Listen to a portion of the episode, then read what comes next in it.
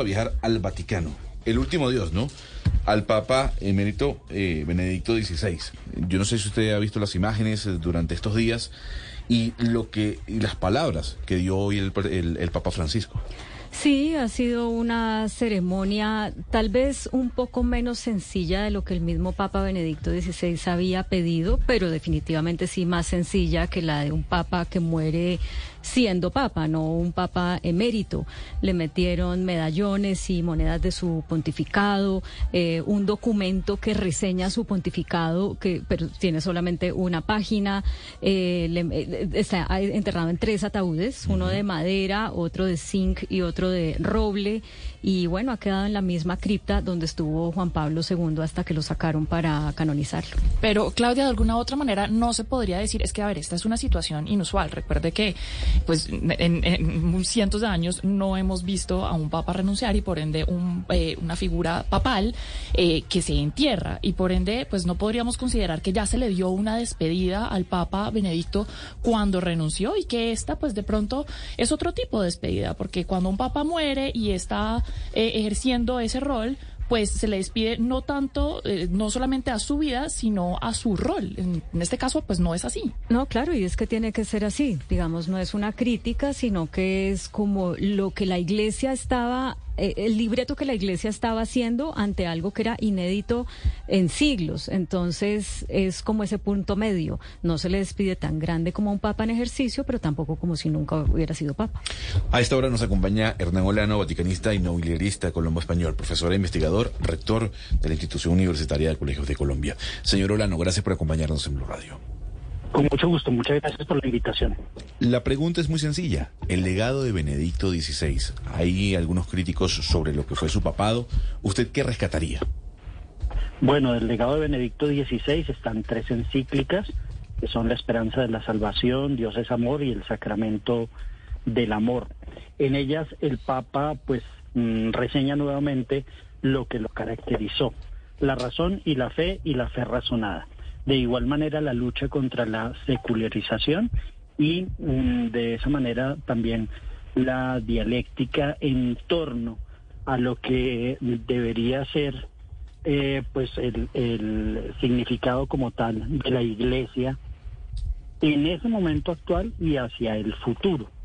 Eh, con, con el mapa de sus ideas podemos apreciar realmente que Benedicto XVI deja un legado grande al analizar, entre otros, a los padres de la Iglesia, no solo a través de mm, sus múltiples obras, dentro de ellas la introducción al cristianismo, sino también de su tesis doctoral sobre San Agustín, de su tesis postdoctoral sobre San Buenaventura, de sus estudios sobre Santo Tomás de Aquino, e igualmente, pues eh, como, como teólogo y como papa, pues dejar un poco mm, fuerte la tradición hacia luego la década de Francisco. Ahora con el fallecimiento de Benedicto XVI, quien aunque no gobernaba, estaba allí a la sombra dentro del Vaticano, en el monasterio Mater Ecclesia, digamos que ese poder moderador de la vida de Benedicto XVI le permitirá un poco más de libertades al Papa Francisco. Señor Hernán Olano, ¿qué analiza usted de cómo fue despedido y sepultado Benedicto XVI en materia de la gran cantidad de símbolos y el tipo de ceremonia que la Iglesia creó para esta despedida prácticamente inédita para un papa.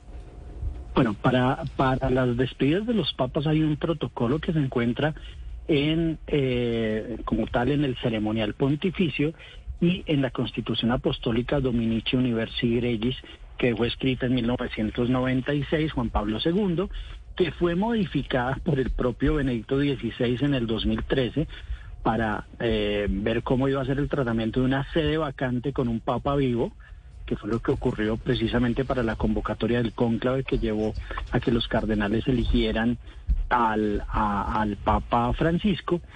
Y los demás aspectos de las consideraciones en torno a esta ceremonia sobria, sencilla, solemne, ya les voy a explicar por qué, pues eh, hay que recogerlos en un documento sobria en cuanto a que igualmente en un día de invierno se produzca una ceremonia como estas, pues no se notó tanto fasto y las trompetas de la Guardia Suiza anunciando eh, los diferentes momentos dentro de la ceremonia como ocurre en una audiencia del Papa. Sencilla por cuanto al no haber un ceremonial escrito, entonces se siguió el ceremonial del fallecimiento de los obispos adaptado para un Papa emérito.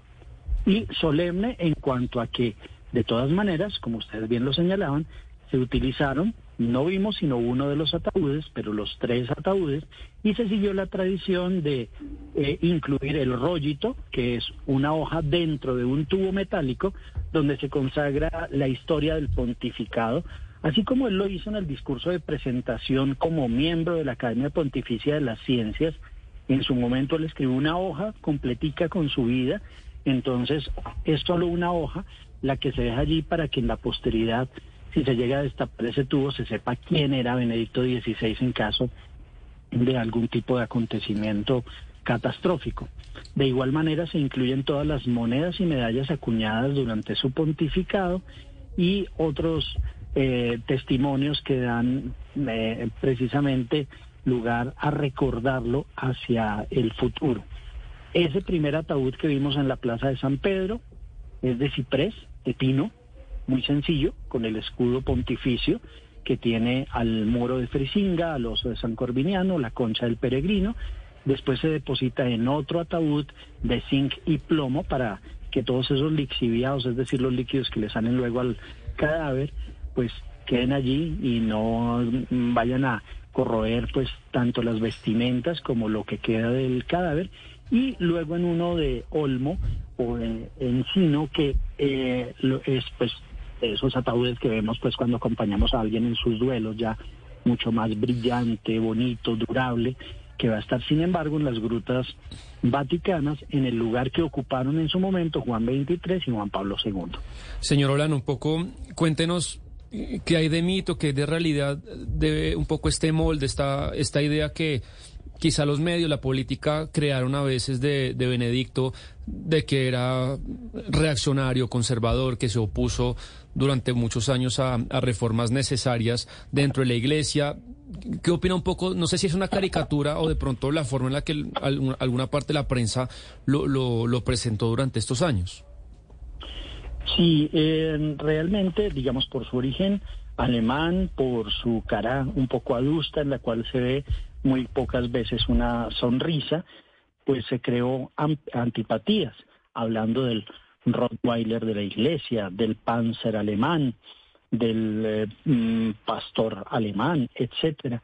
Pero no podemos dejar de lado que el teólogo de Ratisbona o el Mozart de la teología, que fue Benedicto XVI, em, pues a veces se considerara como muy lejano a las personas. Y eso pues se lo, se lo atribuimos realmente a que estuvo desde 1981 y hasta el año 2005 al frente de lo que actualmente se llama el Dicasterio para la Doctrina de la Fe, antes Sagrada Congregación, y lo que en su momento se llamó el Tribunal del Santo Oficio, es decir, que se le consideraba como el gran inquisidor de la Iglesia y de esa manera muy apegado a la ortodoxia y a la tradición. Pero cuando a él le preguntaron en el 2016 si era reformador o conservador, él, eh, él, él dijo que siempre es preciso hacer las dos cosas. Hay que renovar, por lo que intentó abrir caminos hacia adelante desde una reflexión moderna sobre la fe, y al mismo tiempo también se requiere la continuidad porque es importante no permitir que se desgarre la fe y que se quebrante. Entonces podríamos decir que él, en él estaban las dos cosas reformador o conservador, como se lo contestó a Peter Sewell en el 2016.